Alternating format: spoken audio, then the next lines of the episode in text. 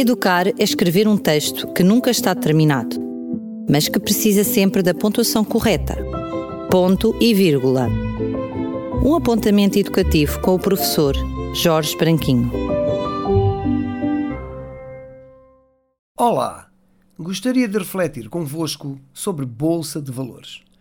Num espaço sobre educação poderá soar um pouco estranho, porém não é sobre as cotações em bolsa que pretendo refletir. Adaptando uma célebre frase do não menos célebre Vasco Santana, poderemos com propriedade dizer que bolsas de valores há muitas. Numa escola de segundo e terceiro ciclos, onde trabalhei durante vários anos, havia também uma bolsa de valores. Era de facto uma bolsa que os alunos usavam para guardar telemóveis, relógios, carteiras e outros objetos de valor quando iam para as aulas de educação física. A dita bolsa que ao longo dos anos foi ficando mais ricamente recheada, ficava à guarda de uma assistente operacional que, terminada a aula, devolvia os pertences aos alunos.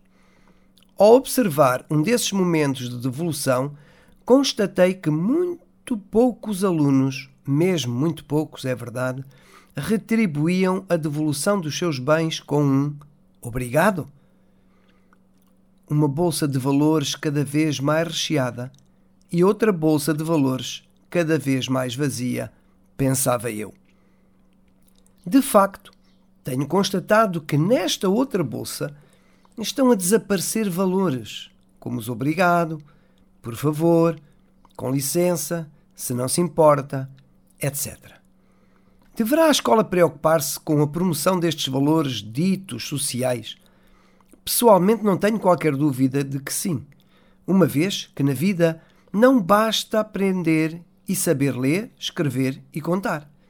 Na vida em sociedade para a qual preparamos os nossos alunos, as nossas crianças, os nossos jovens, há valores e regras de convivência social que não podem ser desprezados.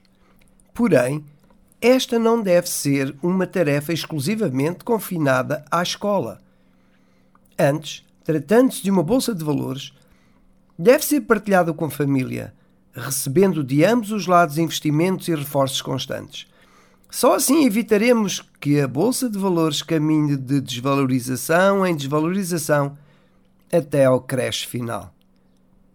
Marcamos então o nosso próximo ponto de encontro para o próximo ponto e vírgula. Até lá!